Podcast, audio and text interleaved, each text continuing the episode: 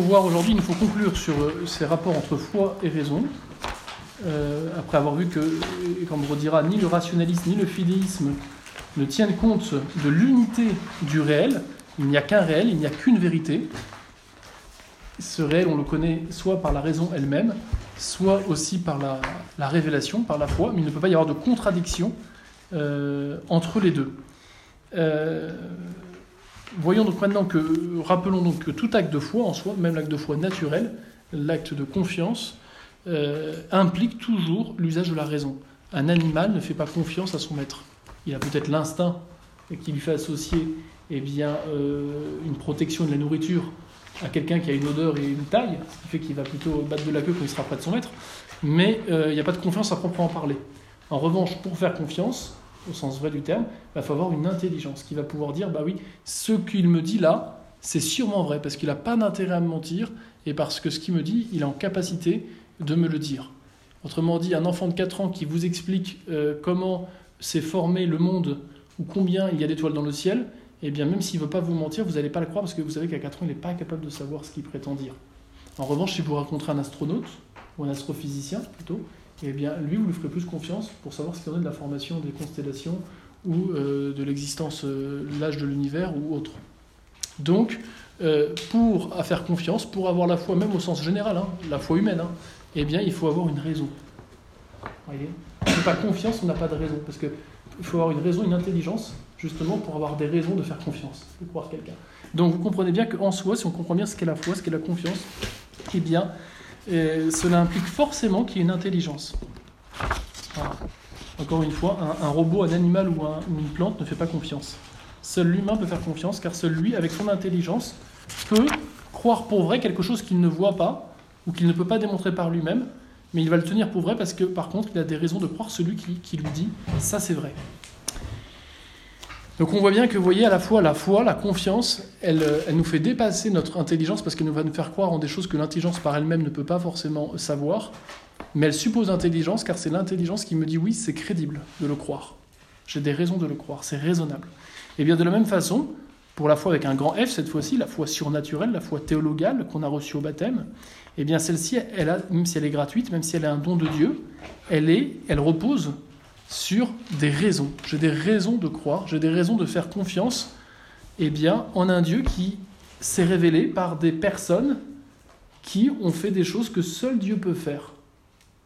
Pour bien montrer que ces personnes-là, elles étaient bien envoyées de Dieu, notamment les prophètes, les prophéties, euh, et surtout, bien sûr, Jésus, euh, qui euh, a fait euh, des miracles, qui a fait lui-même des prophéties. Mais vous avez aussi dans l'Ancien Testament bah, des miracles hein, que font certains comme Moïse, pour bien montrer que bah, ils sont, ces personnes-là sont bien envoyées de Dieu.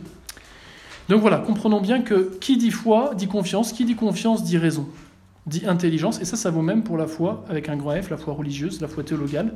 La foi, ça demeure toujours un acte prudent et raisonnable qui nous pousse à adhérer aux moyens de notre intelligence et de notre volonté. C'est notre volonté qui veut croire parce qu'elle sait que la personne est crédible. Pour ce qui est de la foi reçue au baptême, cela implique toujours bien sûr la grâce. C'est la grâce qui va nous être donnée pour nous faire, euh, pour nous faire euh, vouloir croire en ce que Dieu me dit lorsqu'il se révèle. Voilà.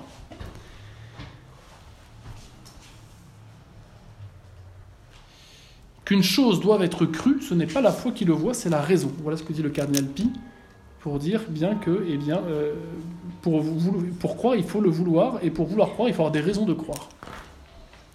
Celui qui croit une chose ne la croirait pas s'il ne voyait pas que cette chose doit être crue, soit à cause de signes évidents, soit pour un autre motif du même genre. Saint Thomas, qui nous dit que on ne va pas croire quelque chose si on n'a pas de raison de la croire.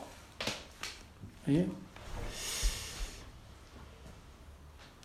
Donc on comprend bien que la raison, elle est au socle de la foi, elle est la condition de la foi.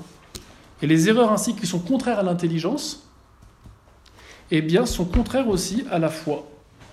Celui qui, effectivement, euh, pense vraiment que euh, Dieu n'existe pas parce que, euh, a pas, que Dieu n'existe pas, en tout cas qu'il n'est pas le créateur de l'univers parce qu'il y a eu simplement deux, deux, boules de feu qui se sont rencontrées, ça fait Bing Bang, et celui qui pense que ça suffit vraiment à, rendre compte de l'existence du monde et du fait qu'il soit euh, ordonné pour que la vie soit possible, eh bien celui-là, il ne pourra pas croire que Dieu euh, seulement existe, mais qu'il est créateur et qui gouverne sa création. S'il est convaincu que c'est simplement le hasard qui a fait que deux boules de feu se sont rencontrées et ont donné le, monde qui existe. Vous voyez, ce qui est contraire à l'intelligence va aussi après contraire à la foi. Euh, pareil pour toutes les fausses philosophies euh, qui pensent que la vérité n'existe pas, ou que la vérité n'est pas atteignable, ou que ce que nous pouvons connaître, c'est que des, impressions, des choses que nous avons, du, des, expériences que nous faisons. Euh, nous connaissons que des impressions que, que le réel euh, nous fait en nous, mais qu'on ne peut pas le connaître en tant que tel. On connaît que les phénomènes et pas vraiment les, choses. On voit que les apparences, mais on ne connaît rien dessous les apparences. Mais celui qui pense vraiment ça, il ne pourra pas non plus avoir la foi. Parce que si Dieu nous révèle que des apparences de ce qu'il faut faire ou de ce qu'il est, vous comprenez qu'il n'y aura pas de vraie relation à Dieu. Donc, ce qui est contraire à la raison sera aussi contraire à la foi. Vous voyez? Parce que la foi et la raison ont pour objet la vérité. Même si la vérité que je sais par la foi, je ne le sais pas parce que je l'ai démontré, parce qu'on me l'a dit. N'empêche que ce qui est vrai par la foi, qu'on me donne dans la foi, ne peut pas être contredit par ce que la raison me dirait de vrai. je ne sais pas si vous le comprenez bien, mais ce que mon intelligence constate de vrai, par un raisonnement, une démonstration, ce qu'elle voit, ne peut pas être contredit par ce que va lui dire Dieu par la foi. Les deux disent le vrai. Donc s'il y a une contradiction, c'est soit que Dieu me dit quelque chose de faux, qu'il ment, donc il n'est pas Dieu, donc c'est pas la foi, soit que ma raison a fait une erreur. Et aujourd'hui, il y a beaucoup d'erreurs qui sont faites.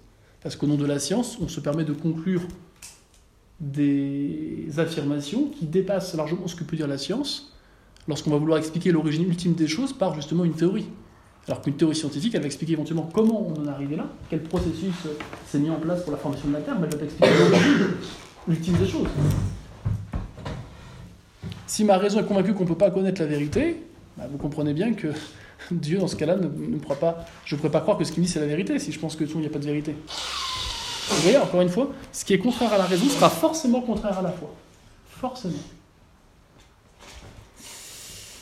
Alors, comprenons bien qu'il faut ni tomber dans le rationalisme, c'est-à-dire ni dire on peut connaître le vrai que par nous-mêmes, par l'intelligence, mais absolument pas par la religion, la révélation. Donc ça, c'est le rationalisme. Ça, il faut éviter cela. Puis il faut éviter aussi le fidéisme, celui qui dit on peut rien connaître sur Dieu, on peut rien connaître sur l'humain, on peut rien connaître même sur la création, il n'y a que Dieu qui peut nous dire, et il n'y a que la foi qui, qui, peut nous dire quelque chose. Il faut éviter les deux excès, car encore une fois, il n'y a qu'une seule, qu'une seule vérité qui est connaissable selon différentes lumières, la lumière naturelle de la raison, et puis la lumière de la révélation qui va nous dire ce que nous savons déjà, mais qui va nous dire plus que ce que nous pouvons savoir. Donc vous voyez, la foi dépasse la raison, mais elle n'est jamais absurde. Elle n'aura jamais de croire quelque chose eh bien, qui est faux, qui serait contraire à ce que notre raison éclairée nous dirait. Raison et foi sont complémentaires. Vous voyez comme l'ordre de la nature est complémentaire à l'ordre de la grâce, l'ordre surnaturel. Vous savez ce que c'est que l'ordre surnaturel? C'est tout ce qui est en lien avec notre relation d'amitié avec Dieu qu'on a reçu par la grâce au baptême. Pour recevoir la grâce, il faut avoir une âme. L'âme, c'est naturel. La grâce, elle va se rajouter à la nature, à l'âme. La vie de Dieu va se rajouter à notre vie naturelle. S'il n'y a pas d'âme, il n'y a pas de grâce possible. S'il n'y a pas d'intelligence, il n'y a pas de foi possible. Vous voyez, la foi, c'est un peu comme des jumelles. Mettez des jumelles sur un tronc d'arbre ou sur une libellule, ça ne marchera pas. D'accord? Mettez des jumelles chez quelqu'un qui a, ou chez un être qui a des yeux, ça marchera. À la fois, c'est un peu ces jumelles qui nous font voir des choses qu'on ne peut pas voir par nous-mêmes. Ils nous font connaître des choses qu'on ne peut pas connaître par nous-mêmes. Et ça suppose toujours l'intelligence. voyez? S'il n'y a pas d'intelligence, la foi ne sert à rien. Donc la foi, elle ne détruit pas. Encore une fois, la raison, elle suppose la raison. S'il n'y a pas d'intelligence, il n'y a pas de foi. C'est pour ça qu'on ne baptise pas les animaux. Hein. Hein? Et on peut dire que la foi, va dépasser la raison en l'éclairant, en l'illuminant, et en lui faisant accéder à une connaissance qu'elle n'aurait pas pu avoir, bien sûr, euh, par elle-même. Et ce, grâce à la révélation auquel euh, l'intelligence croit par la foi. Cette révélation, ce, dévoilement de certaines vérités qui nous étaient inconnaissables par la raison et que Dieu nous donne pour savoir ce que nous devons croire, connaître de lui et faire pour aller un jour euh, eh bien, au ciel. Vous voyez la certitude qu'on a par rapport à ce que Dieu nous dit, la certitude de la foi est plus importante que la certitude que j'ai par ma propre raison. Il est plus certain que Dieu ne puisse pas me tromper, et donc quand il me dit qu'il est Père, Fils, Saint-Esprit, ça soit vrai, que euh, cette chaise qui existe. Pourquoi? Parce que même si je vois que cette chaise devant moi qui existe, c'est une hein, c'est certain, c'est quand même moins certain, il y a moins de chances que Dieu me trompe, si je puis dire, plutôt que mes sens me trompent. Vous voyez ce que je veux dire? On pourrait toujours dire, tu vois une chaise, mais c'est peut-être une hallucination, ou c'est peut-être tes yeux qui te trompent. C'est pas absurde, je suis d'accord. Hein. Mais à, la rigueur, c'est pas absolument impossible. En revanche, que Dieu me trompe, en me disant euh, je suis Père, Fils, Saint-Esprit, ou euh, celui-ci mon Fils que j'ai envoyé pour vous sauver, eh bien, il y a moins de. Dieu ne peut absolument pas me tromper. C'est encore plus certain là ce qu'il me dit, alors qu'il me dit quelque chose qui dépasse largement ma raison. Comprendre que Dieu euh, envoie son Fils pour me sauver ou que Dieu est Père, Saint-Esprit, c'est en soi plus incompréhensible que, le fait que cette chaise existe. Oui, mais comme celui qui me dit qu'il est Père, Saint-Esprit et Dieu lui-même, il est absolument certain qu'il ne puisse pas se tromper et qu'il ne puisse pas me tromper. Alors que cette chaise, même si j'assure qu'elle existe, il n'est pas absolument impossible que j'ai une hallucination ou que mes sens me trompent. Donc, ce que nous savons par la foi, nous le savons de façon encore plus certaine que ce que nous savons par la raison. Même si certaines choses que nous savons par la foi sont certaines, nous les comprenons moins bien, bien sûr, que ce que nous savons par la raison. Parce que la chaise, je peux la voir, je peux la toucher, je peux la mesurer, je peux la peser. Alors que Dieu, je ne peux pas le voir, je ne peux pas le mesurer, je ne peux pas le peser. Donc forcément, ça reste quand même plus abstrait. Mais c'est pas pour autant moins certain. Je comprends moins qui est Dieu que ce qu'est cette chaise, mais je suis plus certain que Dieu est Père, Fils, Saint-Esprit, que euh, cette chaise soit verte, parce qu'à la rigueur, je peux me tromper. Et Dieu, lui, je suis sûr qu'il ne peut pas me tromper s'il a dit. Voilà. Voilà ce que disait euh, Chesterton. Quand on ne cesse de croire, quand on cesse de croire en Dieu, ce n'est pas pour croire en rien, c'est pour croire en n'importe quoi.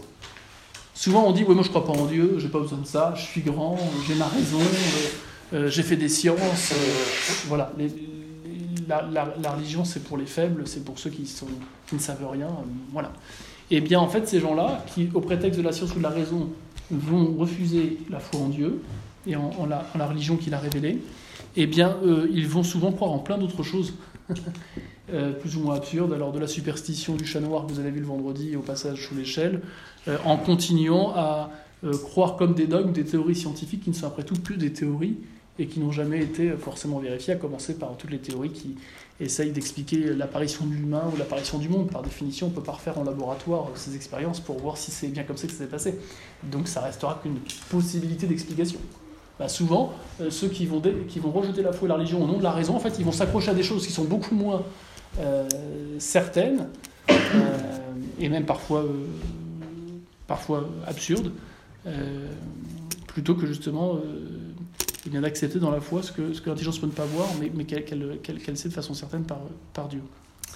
Voilà, alors je termine cette, partie sur foi et raison en vous, indiquant bien quand même que la foi, bien sûr, dépasse la raison, même si elle ne la contredit jamais. Euh, comme ces jumelles hein, qui viennent sur l'intelligence pour nous faire voir des choses que euh, par elles-mêmes, euh, comme ces jumelles qui vont sur ses yeux, qui permettent aux yeux de voir des choses que par eux-mêmes ils ne verraient pas. Et bien la foi, de même façon, permet à l'intelligence de voir des choses, de connaître des choses qu'elle ne connaîtrait pas euh, autrement. Et donc, il y a bien des choses qui vont dépasser l'intelligence, qui resteront mystérieuses, qui resteront encore voilées, encore cachées, encore en partie incompréhensibles, euh, mais qui seront crues de façon certaine dans la foi par l'intelligence. Vous voyez, il faut bien comprendre que tant la foi que la raison, que l'intelligence, on le verra quand on, le redira, mais tant la foi donnée au baptême que l'intelligence donnée euh, avec notre âme euh, lorsqu'on était conçu ou, peu après notre conception, eh bien, sont données par, par Dieu. Hein. Nous savons, nous, comme croyants, que le Dieu de la foi, c'est le même que le Dieu de la raison. Il n'y a pas un Dieu qui nous a donné la foi et puis un Dieu qui nous a donné l'intelligence. Donc, celui qui nous a donné la foi ne peut pas, étant le même que celui qui nous a donné l'intelligence, ne peut pas, au nom de la foi, nous faire croire en des choses qui serait contraire à notre intelligence. Et toutes les deux, foi et raison, ont pour objet la réalité. Et la réalité, elle est une. Alors je ne peux pas la connaître complètement euh, seule, par la raison. Je la connais de façon plus complète euh, par la foi. Mais ça reste une même réalité. Dieu, ça reste Dieu. Si par la raison, je ne peux savoir que simplement qu'il existe, et que par la foi, je sais qu'il est Père, Fils, Saint-Esprit, ces deux vérités n'en font qu'une, en réalité. Et elle ne saurait se contredire. Un peu comme la pomme. Tant que je ne l'ai pas découpée, je ne peux pas voir ce qu'il y a à l'intérieur. Ça me demeure caché ce qu'il y a à l'intérieur de la pomme. N'empêche que ce que je vois d'extérieur ne sera pas contredit par ce que je vais voir à l'intérieur de la pomme, une fois que j'aurai coupé. Bah, de la même façon, eh bien, ce que je connais de Dieu euh, de façon extérieure, si je puis dire, par la raison, ne sera pas contredit par ce qu'il va me dire de lui-même euh, par la révélation. Autrement, il y aurait une contradiction, et s'il y aurait une contradiction, il y aurait une absurdité, quelque chose qui ne peut pas exister, comme un cercle carré, comme le fait que 2 2 fasse 5, ça, ça ne peut pas exister. C'est impossible, donc c'est inexistant. Alors voyons maintenant, et je termine par là, le rôle de l'intelligence lorsque je fais du catéchisme, lorsque je fais de la théologie, lorsque je m'intéresse à ce que Dieu m'a dit. Tout d'abord, la raison, elle, est très précieuse parce qu'elle va, elle va me, servir à euh, démontrer des vérités qu'on appelle philosophiques, c'est-à-dire que je vais pouvoir, par ma propre raison, démontrer l'existence de choses que je ne vois pas directement par mes yeux, mais que je peux démontrer uniquement avec ma raison. Vous voyez une maison, vous ne voyez que la maison par vos yeux. Mais vous pouvez démontrer que il est impossible que cette maison ait vu le jour simplement parce qu'il y a des pierres qui ont rencontré euh, par hasard, un jour de grosse tempête, du bois et des tuiles. Non, vous pouvez démontrer que la maison, parce que vous voyez, il y a un plan qui est bien fait, qui permet de vivre à l'intérieur, qui suppose qu'il y ait quelqu'un qui ait voulu faire une habitation pour des humains. Ce qui implique eh bien, l'existence d'une intelligence qui a contacté euh, celui qui s'occupe des pierres, le maçon, celui qui s'occupe des tuiles, le couvreur, et ainsi de suite, pour construire quelque chose. Vous voyez, sans voir l'architecte, vous allez pouvoir démontrer la nécessité qu'il y ait eu un architecte, en tout cas un maître de chantier, pour qu'il y ait cette maison, à partir de ce que vous avez vu. Donc la philosophie, c'est ça. À partir de ce qui m'entoure, je vais pouvoir connaître le réel dans ce que je ne vois pas directement, mais qui je peux connaître euh, le réel que je ne vois pas pour expliquer justement ce que je vois. Je vais remonter des effets bien souvent aux causes. Je vais expliquer. la philosophie commence lorsqu'on se pose la question du pourquoi. Pourquoi j'existe? Pourquoi cette table? Pourquoi je suis comme ça et pas comme ça? Je vais analyser la réalité à partir de ce que je sais, de ce que je vois, et je vais en déduire des choses que je ne vois pas mais qui existent réellement. Donc ça, la philosophie, vous voyez, elle va nous permettre de démontrer l'existence de l'âme, démontrer qu'un homme n'est pas un singe. Et pourquoi? Démontrer qu'il y a un être suprême qui existe et qu'il n'est pas simplement un être suprême, mais qu'il est un architecte, qu'il est euh, provident, qu'il est créateur, qu'il est juste. Je vais pouvoir démontrer que euh, l'homme, il, a une, liberté qui n'est pas celle des animaux, avec une conscience de ce qui est bien, de ce qui est mal. Ça, j'ai pas besoin de chrétien pour parler de tout ça, la liberté, Dieu, l'âme. Ce sont des questions qui relèvent de la philosophie. La raison elle seule va pouvoir dire ce qu'est l'homme, dire ce qu'est Dieu. La raison toute seule ne va pas dire tout ce qu'on pourrait dire sur l'homme, tout ce qu'on pourrait dire sur Dieu. La foi doit nous dire plus. Mais la raison va déjà nous permettre euh, de démontrer, euh, de démontrer cela, ce qui sera pour nous eh bien, euh, le prérequis, ce qui sera supposé à la vérité du christianisme. Parce qu'avant de savoir si Jésus est Dieu, il faut que je sache si Dieu existe. Comment je savoir si Dieu existe Je ne vais pas prendre les évangiles pour vous dire, regardez, Dieu existe. Je vais directement, sans parler des évangiles, sans parler même euh, voilà, de, de, la religion, je vais uniquement parler, dans un premier temps, de ce que ma raison peut dire à partir de ce qu'elle constate. Et quand j'aurai démontré l'existence d'un Dieu, alors je pourrais me poser la question, mais est-ce que Dieu a parlé aux hommes? Ah bah oui, il y a des religions qui disent que oui voyons quelles sont ces religions. Et voyons quelles sont les religions qui auraient des signes que c'est bien Dieu qui a parlé. C'est comme ça qu'on va procéder cette année. Donc on va faire un peu de philosophie avant de faire de la politique à proprement dite, avant de s'intéresser aux signes qui montrent que la religion catholique est la vraie, on va d'abord faire un peu de philosophie en démontrant l'existence de Dieu. Et là on verra effectivement euh, si Dieu existe, dans ce cas il est possible que Dieu parle aux hommes, et donc il est possible qu'une religion soit vraie. Il faut d'abord commencer par le commencement avant de discuter avec quelqu'un de Jésus, s'il ne croit pas en Dieu, il faut d'abord, justement, lui démontrer que Dieu existe. Je ne vais pas lui parler de Jésus ou des évangiles avant de parler de Dieu. S'il pense que Dieu n'existe pas, bah, tous ceux qui, écriront dans un bouquin qu'un homme a dit qu'il était Dieu, comme Jésus, bah, ils ne le croiront pas. Ils disent bah non, Dieu n'existe pas, donc là, ce qu'ils ont dit, c'est des mensonges. il faut d'abord s'intéresser à l'existence de Dieu. Et ça, c'est la raison qui va le faire. Après, la raison, elle va fournir des motifs de crédibilité de la foi. C'est-à-dire qu'elle va, elle va regarder, elle va faire une enquête, et elle va montrer qu'il y a des signes que la vraie religion a que les autres n'ont pas. Qu'il y a une religion qui a des signes qu'aucune autre n'a, notamment les prophéties, les miracles. Faisant que cette religion, elle est croyable. Alors ça ne veut pas dire que celui qui sera convaincu qu'il y a une religion qui a des signes que tous les autres n'ont pas, ça ne veut pas dire, attention, euh, qu'il aura la foi. Car pour avoir la foi, il faut avoir une grâce particulière qui me fait croire en tout ce que Dieu me dit, même ce que je ne comprends pas complètement. Donc ça va au-delà. Mais déjà, voilà, par la raison, je pourrais être sûr qu'il y a une religion qui est crédible alors que les autres ne le sont pas. On est à la page 23. Aussi, la foi va se servir de la raison parce que lorsque je vais croire dans le jeu, quand je vais croire en Dieu, je vais croire en ce qu'il me dit. Ce qu'il me dit, c'est résumé dans des formules. Le je crois en Dieu. Les dogmes. Croire qu'il y a vraiment Jésus présent sous les apparences du pain après la consécration, le dogme de la transsubstantiation. Croire qu'en Jésus, il y a deux natures en une personne, une nature humaine et une nature divine. Ça, ce sont des formules qui s'adressent à mon intelligence pour expliquer des choses que je crois.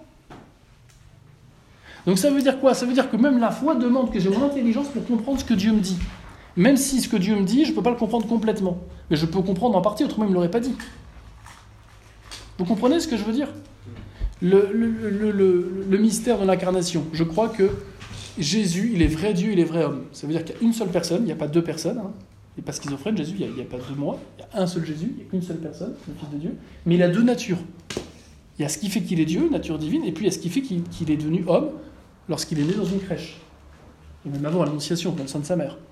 Il a donc aussi une nature humaine. Bah, il n'y a que le catholique qui croit en ça, bien sûr. Il faut avoir la foi pour croire en ça. Mais il ne suffit pas d'être catholique pour comprendre cela et pour pouvoir y croire. Il faut être humain, c'est-à-dire une intelligence qui comprend ce que veut dire une personne, qui comprend ce que veut dire une nature humaine et une nature divine. Donc vous comprenez bien que euh, en soi, il y, a, bien sûr, même quand on a compris cela, encore un mystère. Comment il peut y avoir deux natures en une seule personne? Il n'y a pas d'autre cas que pour Jésus. Donc ça reste un peu quand même, euh, ça dépasse quand même notre intelligence. Mais ça veut dire quelque chose de vrai. On comprend ce qu'on dit lorsqu'on dit ça. Et on comprend du coup qu'il n'y a pas de, contradiction. On ne dit pas il y a deux personnes en une seule. On ne dit pas il y a un Dieu et un homme en un homme. Ou en un Dieu. Non, non, non. On dit une personne qui est à la fois Dieu et à la fois homme. Et si on comprend ce que veut dire personne, si on comprend ce que veut dire nature humaine, nature divine, on comprend que ce n'est pas contradictoire. Mais, euh, même si ce n'est pas contradictoire, effectivement, ça, nous dépasse. Donc vous voyez, la, la théologie, la science qui s'intéresse à expliquer eh bien, ce que Dieu veut que nous croyons pour aller au ciel, eh bien, elle utilise notre intelligence. Euh, voilà. Et ça, explique aussi, donc, euh, qui dit mystère, j'y insiste, hein, ça ne veut pas dire un mystère, c'est pas ce qui est absurde. Un mystère, c'est pas ce qui est contradictoire. Dieu ne demandera jamais de croire au nom de la foi des choses qui seraient absurdes. Un cercle carré, un mort-vivant, euh, un, je sais pas, un, deux et deux qui font cinq, non. Dieu demande de croire en des choses qui nous dépassent, mais qui peuvent être comprises en partie par justement la raison, comme la Trinité, comme l'incarnation, comme l'Eucharistie. Et puis, par l'intelligence, nous comprenons, en faisant des comparaisons, nous comprenons mieux certaines choses que Dieu nous dit. Et Dieu lui-même, Jésus, il prend des images dans l'Évangile pour nous faire comprendre des choses qui nous dépassent. Il se sert notre intelligence qui connaît d'autres choses pour justement, par des histoires inventées, nous faire comprendre quelque chose qui est plus compliqué. Ce sont les paraboles. Voyez? On a tous euh, l'image d'un festin avec euh, les parents qui reçoivent pour leurs enfants qui se marient. Bon, bah, Dieu va prendre cette image-là pour faire comprendre ce qu'est le royaume de Dieu, ce qu'est le ciel. Euh, Dieu utilise plusieurs fois des images, et nous-mêmes, parfois, nous pouvons utiliser des images pour comprendre quelque chose qui nous dépasse, mais qui nous, est dit par Dieu. C'est ce qu'on appelle l'analogie de l'intelligence de la foi, hein, qui utilise l'analogie de la foi. Si je comprends ce qu'est une personne, alors je peux parler de personne en Dieu en comprenant quelque chose. Si je comprends ce que ça veut dire quand je dis lui, il est parfait, et eh bien quand je dis Dieu est parfait, je comprends ce que ça veut dire en disant Dieu est parfait. Ça dit quelque chose de la perfection que je connais. Mais en Dieu, bah, c'est infini parce que ça dépasse tout ce que je peux, euh, tout ce qui est imaginable, si je puis dire. Enfin, la raison va être utilisée par le croyant euh, pour essayer de trouver des motifs. Dieu, il est sage. Lorsqu'il fait quelque chose, il a des raisons de faire quelque chose. Et on peut trouver des motifs. Pourquoi Dieu a voulu par exemple, venir dans le monde en se faisant homme? Pourquoi? Bah, La raison, essayer de comprendre que bah oui, Dieu se fait homme parce qu'il vient réparer le péché à la place des hommes. Pourquoi il a voulu se faire enfant? Il aurait pu directement arriver comme adulte. Parce que Dieu a voulu nous montrer l'exemple de la pauvreté, de l'humilité. Nous montrer qu'il était un vrai homme, qui est passé par tous les stades de croissance d'un homme. Mais pourquoi Dieu, il s'est fait homme et pas femme? En soi, il aurait pu se faire femme. Quelles sont les raisons qui ont poussé à Dieu se faire homme? Bah Parce qu'il vient réparer le péché du premier chef de l'humanité, qui est la cause de tous les autres péchés. Donc il vient réparer tous les péchés, mais particulièrement le péché du premier homme, qui était le premier chef de l'humanité, Adam. Et c'est pour ça qu'il est appelé par saint Paul le nouvel Adam. Voilà pourquoi il ne s'est pas fait femme, alors qu'il aurait pu se faire femme en soi. Si Dieu veut se faire homme, il peut se faire femme aussi. Vous voyez, Dieu il ne fait pas les choses euh, de façon arbitraire, euh, ah bah parce que c'est comme ça, ça n'amuse, c'est plus non. Il y a des raisons. Et ça, on peut essayer de les chercher. Alors on ne les a pas toujours, parfois on ne sait pas vraiment. On peut avancer plusieurs raisons. Il n'y a pas parfois qu'une seule raison qui explique pourquoi Dieu a fait comme ça. Mais ça nous aide à contempler la sagesse de Dieu, de voir, euh, ben voilà, de, se questionner sur les raisons qui ont fait que Dieu a fait telle ou telle chose. La raison, enfin, va défendre la foi, les mystères de la foi qui sont résumés dans les dogmes, je crois en, Jésus qui est euh, une seule personne divine, mais qui a de nature humaine et divine, eh bien la raison va pouvoir défendre ça contre ceux qui disent euh, regardez, les chrétiens ce sont des idolâtres, ils adorent un homme. Ben non, ils ne sont pas des idolâtres, parce qu'ils n'adorent pas la nature humaine. Ils adorent la personne qui est Dieu, qui a pris cette nature humaine. Vous voyez Donc la raison va pouvoir... Euh, ah oui, les, chrétiens sont cannibales parce qu'ils mangent euh, la chair de Jésus. D'ailleurs, Jésus il dit en évangile celui qui mange pas ma chair et boit pas mon sang n'aura pas la vie éternelle. Donc les chrétiens sont cannibales, donc ils sont dangereux pour la société, il faut les enfermer, ou ils sont fous. Ben, L'intelligence va dire ben non. La foi nous dit que c'est les, apparences du pain, elles restent. C'est la substance du pain qui est changée encore dans le sang de Jésus. Donc je, je ne mange pas Jésus selon les apparences de la chair humaine, donc je ne suis pas cannibale. Même si c'est vraiment Jésus que je reçois. C'est la raison qui va défendre ça. Vous voyez, en ce sens-là, la raison, elle ne va pas prouver la foi, elle ne va pas prouver qu'il y a Jésus sous les apparences du pain. Mais elle va prouver que ce n'est pas du cannibalisme que de manger une hostie consacrée. Tout, en montrant qu'il bah, y a quand même Jésus.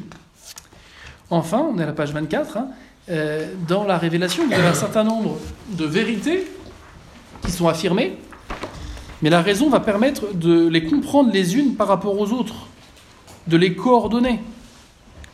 Par exemple, il nous est dit que euh, nous sommes faits tous enfants de colère. C'est ce que dit Saint Paul. Nous naissons tous enfants de perdition, enfants de colère. Et puis on sait aussi que, euh, ben, au premier livre de la Bible, la Genèse, euh, nos premiers parents, ils ont péché, ils sont chassés du paradis terrestre, et il est dit que toute la descendance, elle mourra. Tu es poussière, tu retourneras à poussière, et c'est dit à, Adam, mais aussi à tous ses descendants.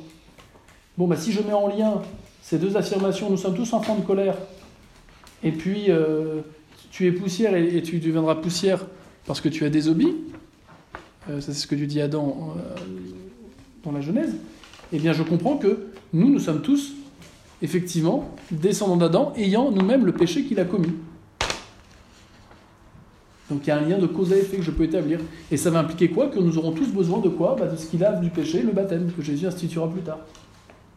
Donc je vais commencer à comprendre vous voyez la logique qu'il y a dans les affirmations qui sont rapportées par la Bible ou par la tradition, par mon intelligence,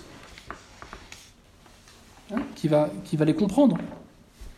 Et ça, c'est propre de la théologie, de vouloir essayer de trouver euh, une logique et une, une explication entre les différentes euh, affirmations contenues dans la révélation.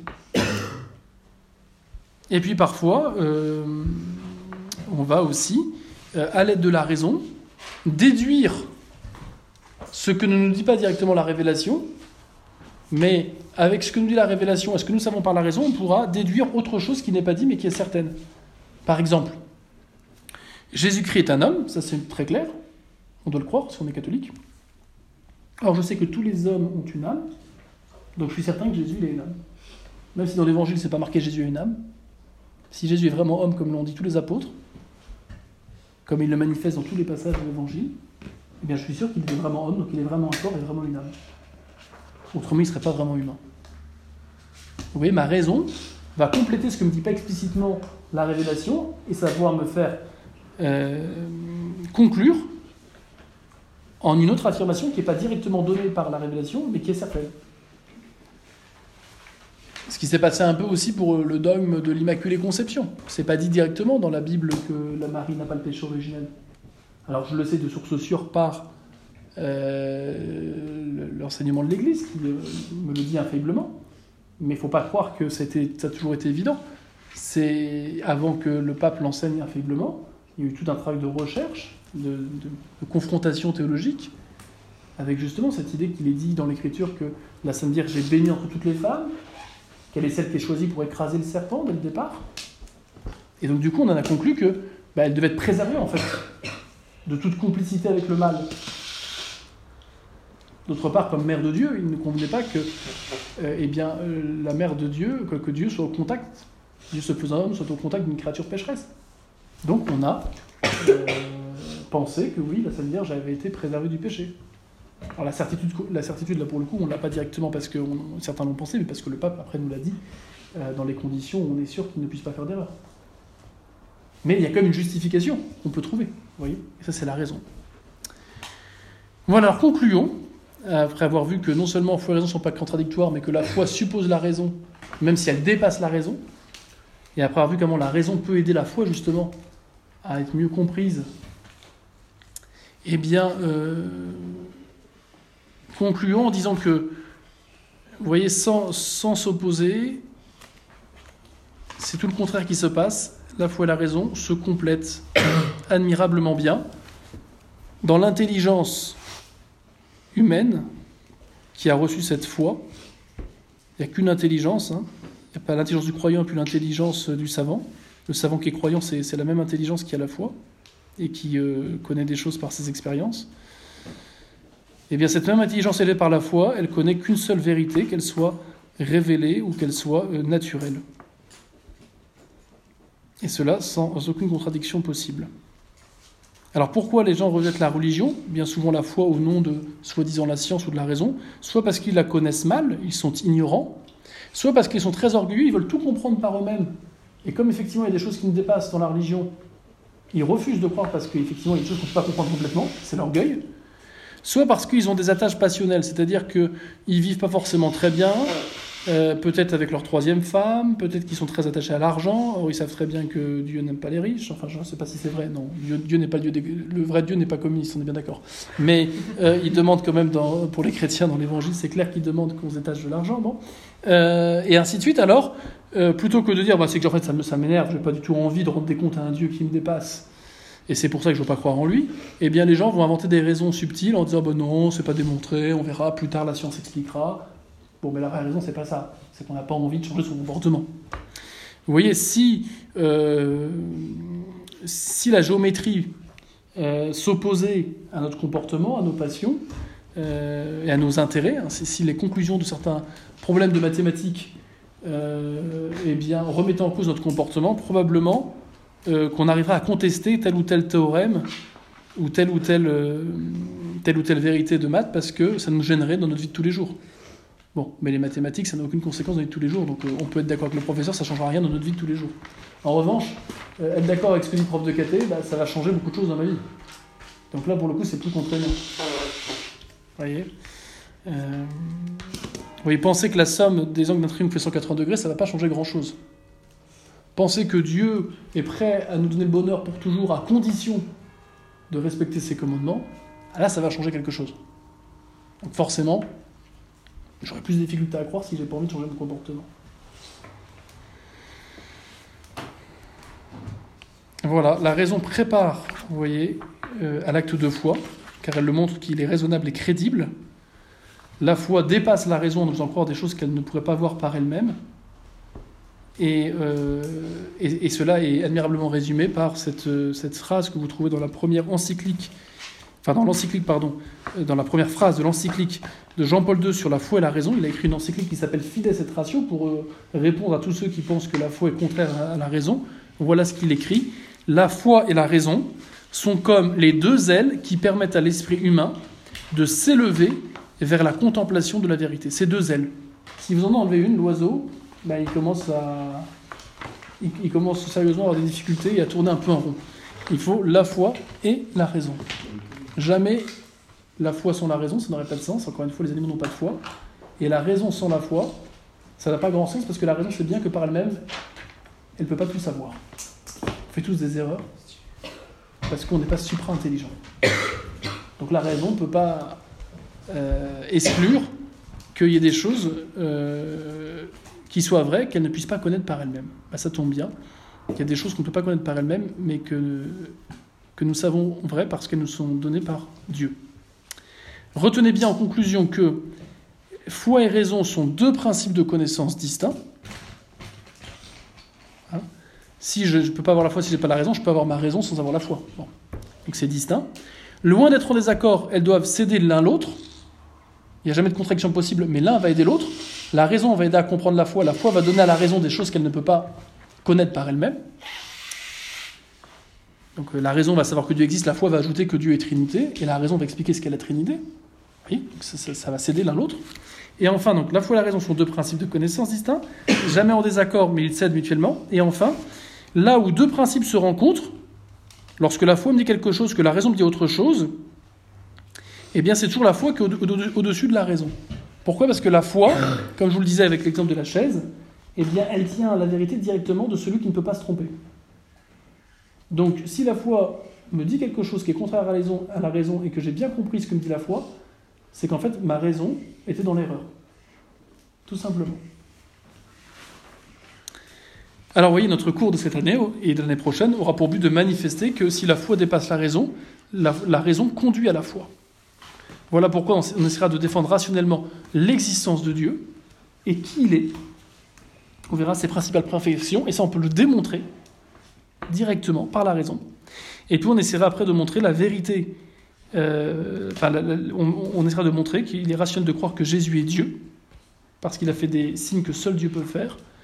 Nous verrons pareil que la religion qu'il a fondée, eh bien, on peut défendre par la raison qu'elle est euh, divine, parce que fondée par cet homme qui est Dieu Jésus. Et enfin, on essaiera de montrer en quoi le courant qu'on nomme traditionnaliste dans l'Église, euh, c'est un courant qui n'est pas issu euh, d'un comment dire d'une opinion personnelle ou d'une sensibilité, mais quel est ce courant traditionnaliste dans l'Église Il est issu d'une volonté de rester fidèle complètement à l'enseignement traditionnel de l'Église, euh, à l'enseignement complet, autrement dit, de Dieu, que l'Église a charge de transmettre fidèlement dans sa liturgie et puis euh, dans son enseignement, qu'on appelle le magistère. Alors pour terminer ce chapitre, je vous ai mis en annexe des extraits de la constitution dogmatique des Filius sur la foi catholique. Je vous, invite, à le lire en entier. J'ai mis les extraits principaux dans cette annexe 1. Le Concile Vatican I a eu lieu euh, milieu-fin du 19e, plutôt fin du 19e. Il a malheureusement été interrompu à cause de l'invasion de la, Prusse euh, et de, des troupes. Euh, enfin, il y avait une coalition euh, franco-prussiennes qui ont envahi euh, même l'Italie, il me semble, et c'est la raison pour laquelle le Concile Vatican I a été interrompu, il n'a jamais été euh, repris. Et donc vous avez deux documents principaux. Le premier concerne, vous en avez un qui concerne l'infaillibilité du pape et le fait qu'il est le, supérieur de tous, hein, est le chef suprême de l'Église. C'est la constitution Pastor Eternus. Et puis l'autre qui concerne les rapports foi et raison, parce que déjà à l'époque, hein, vous voyez, déjà il y a plus de il y a plus d'un siècle et demi, eh bien, certains, au nom de la, raison et soi-disant de la science, des progrès de la science, voulaient rejeter la foi. Et donc, le concile, hein, qui réunit le pape et tous les évêques, a voulu publier ce texte qui rappelle bien ce que je vous ai dit sur la foi et sur la raison. Euh, donc, je vous invite à, le lire. Je ne vais pas le lire avec vous, mais euh, le chapitre 3 sur la foi est très important. Euh, je vous lis quand même ce qui est marqué à propos de la, de la foi. Hein. L'Église catholique professe que la foi est une vertu surnaturelle par laquelle, avec l'aide de la grâce de Dieu aspirante, nous croyons vraies les choses révélées, non pas à cause de la vérité intrinsèque des choses perçues par la lumière naturelle de la raison, parce que la raison par elle-même ne peut pas découvrir ces vérités, mais, poursuit le Concile, à cause de l'autorité de Dieu lui-même qui nous les révèle et qui ne peut ni être trompé ni trompé. Voilà. Et pour aider l'homme à croire, Dieu a voulu donner des signes que sa religion est bien la vraie. Voilà ce que dit le Concile. Dieu a voulu ajouter au secours intérieur de l'Esprit Saint les preuves extérieures de sa révélation, à savoir les faits divins et surtout les miracles et les prophéties, lesquels en, montrant abondamment la toute-puissance et la science infinie de Dieu, sont des signes très certains de la révélation divine et appropriés à l'intelligence de tous. Donc euh, le Concile enseigne que tout homme de bonne volonté peut arriver à la conclusion que si une religion vraie, c'est la religion catholique parce qu'elle a des signes que seul Dieu peut donner, notamment les prophéties et les miracles. Et puis après, sur le rapport foi et raison, vous avez donc le chapitre 4 euh, de la foi et de la raison. Et voilà ce qui, ce qui conclura notre, notre chapitre et qu'il faut bien retenir. Mais quoique la foi soit au-dessus de la raison, dit le Concile, il ne peut jamais y avoir de véritable désaccord entre la foi et la raison. Vous voyez, il dit bien de véritable désaccord. Parfois, on peut de loin croire que c'est contradictoire. Mais si on regarde de plus près, si on a bien compris ce que nous dit la foi, si la raison n'a pas fait d'erreur, il n'y aura pas de contradiction. Donc voilà ce que dit le Concile. Hein.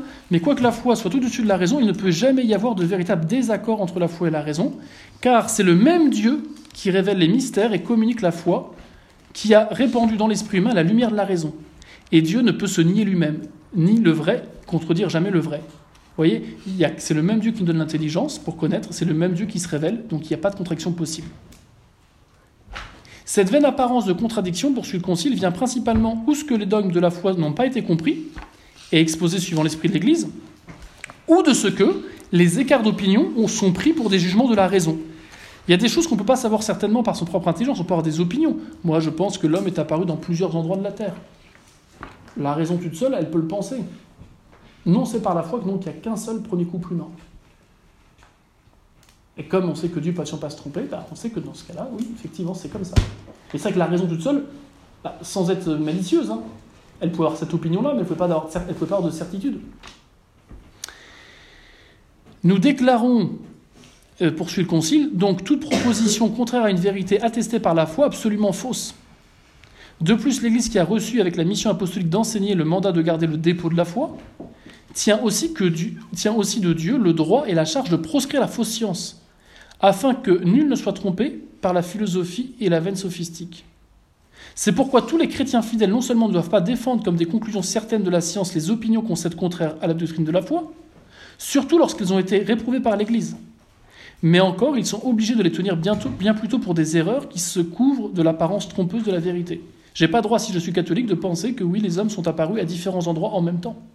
Je sais par la foi qu'ils descendent tous d'un premier couple originel. Et voilà comment on conclut sur ce rapport foi et raison le concile, toujours donc le chapitre 4, foi et raison, hein, on est page 29. Et non, seulement la foi, et non seulement la foi et la raison ne peuvent jamais être en désaccord, mais elles se prêtent aussi à un mutuel secours. La droite raison démontre les fondements de la foi, l'existence de Dieu, que Jésus a montré qu'il était Dieu, ainsi de suite. Et éclairée par sa lumière, eh bien, euh, la raison, hein, elle cultive la science des choses divines.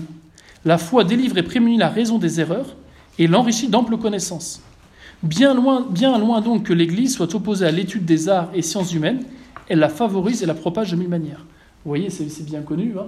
les grandes découvertes scientifiques qui ont été faites euh, dans la période de la Renaissance, elles ont été faites par des ecclésiastiques.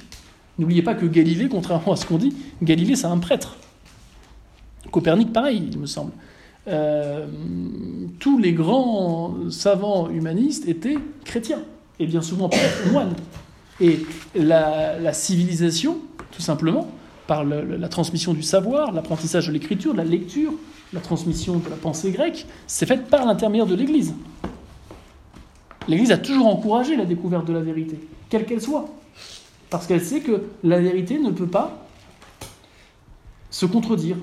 Et que ce que l'homme peut, savoir par la raison, si ce qu'il sait est vrai, ne pourra pas être contredit par ce que lui dit la foi. Et qu'au contraire, son intelligence le poussera encore à plus croire. Parce qu'il verra que tout ce que dit la foi est conforme à ce que dit sa raison. Et va même au-delà. Je prends un exemple et je m'arrête là. Euh, vous lirez la suite des condamnations portées par le Conseil contre ceux qui disent que la foi euh, est contraire à la raison ou qu'elle doit être indépendante, hein, page 30. Je m'arrête là en, vous rappelant cet exemple assez beau de Pie XII, qui, vous savez, euh, il y avait cette tradition qui disait, oui, sous sous l'autel de la basilique Saint-Pierre, il y a, il y a sous, l'autel de la basilique Saint-Pierre, il y a des, a Saint-Pierre qui est enterré. Bon, en soi, c'est pas une vérité de foi. On peut être catholique et penser qu'il n'y a pas Saint-Pierre sous l'autel, mais c'était comme une tradition qui était enracinée. C'est-à-dire que des croyants venaient depuis des générations, des centaines d'années, en pèlerinage, sur, le. enfin, euh, non pas sur le tombeau de Saint-Pierre, parce qu'il n'était pas encore justement retrouvé, mais venant en pèlerinage à la Saint-Pierre, pensant que Saint-Pierre était en dessous. Et puis nous a dit bon, on ne doit pas avoir peur que ceux qui veulent creusent sous la tombe, sous la tombe, sous l'autel, pardon, puis on verra bien ce qu'il y a. On n'a pas avoir peur. De toute façon, même s'il n'est pas là, c'est pas une vérité de foi, pour le coup. Et on a creusé et on a trouvé des ossements datés de la période de Saint-Pierre, avec toutes les caractéristiques de ce qu'on sait de Saint-Pierre. Prenez le linceul de Turin. Ensuite, on peut avoir la foi et penser que le linceul de Turin n'a pas, appartenu à Jésus. Mais pareil, on a toujours pensé dans le milieu chrétien, on a toujours vénéré cette relique. Bon, l'Église a permis qu'on fasse des milliers, des millions d'heures de recherche par des gens non catholiques, notamment par des juifs, par des protestants. Et à chaque fois, sauf avec la grossière erreur du carbone 14, mais à part cette grossière erreur, à chaque fois, tout ce qu'on a pu dire par la raison de ce linceul de Turin, toutes les recherches qu'on a pu faire pour le dater, pour connaître son histoire, coïncident avec ce qu'on sait par ailleurs de Jésus de Nazareth. On arrive bien à un linceul qui, est daté de son époque, qui a été au contact d'un homme qui a subi d'atroces tourments, ceux qui correspondent à ce qu'on sait dans la Passion euh, selon les évangiles, et ainsi de suite. Donc, tout ça pour dire, la décision que je viens de vous prendre, tant le tombeau de Saint-Pierre que le linceul de Turin, on peut ne pas y croire et être catholique, donc c'est même pas des choses de foi. Mais même pour ces choses-là qui ne sont pas directement de la foi, mais qui sont liées à des traditions vénérables dans l'Église, eh bien, on n'a jamais eu peur de les confronter aux découvertes scientifiques actuelles, en disant, de toute façon, si c'est vrai, ça ne pourra pas être contredit. Donc on ne doit jamais avoir peur de la science. À condition qu'on ne donne pas à la science un pouvoir qu'elle n'a pas. Ceux qui pensent que c'est, sous le microscope qu'ils vont voir l'âme de quelqu'un pour constater l'existence de Dieu, ben, ils, se trompent. Parce qu'ils font comme si l'âme et Dieu étaient forcément matériels. Donc ils s'empêchent de pouvoir découvrir la vérité en pensant qu'il n'y a que la science qui, y a accès. Et là, dans ce cas, ils contredisent la foi. Et pour ceux qui pensent que la science est un outil d'investigation pour comprendre comment s'est formé le monde, comment s'est formé l'humain, quelle est l'histoire du linceul de Turin, ben, il n'y a pas de souci. Ce qu'elle nous dira nous aidera même à en savoir plus et on verra qu'il n'y aura pas de contradiction avec ce que, nous disent soit certaines traditions populaires, euh, soit bien sûr euh, la révélation. Je m'arrête là. Est-ce qu'il y a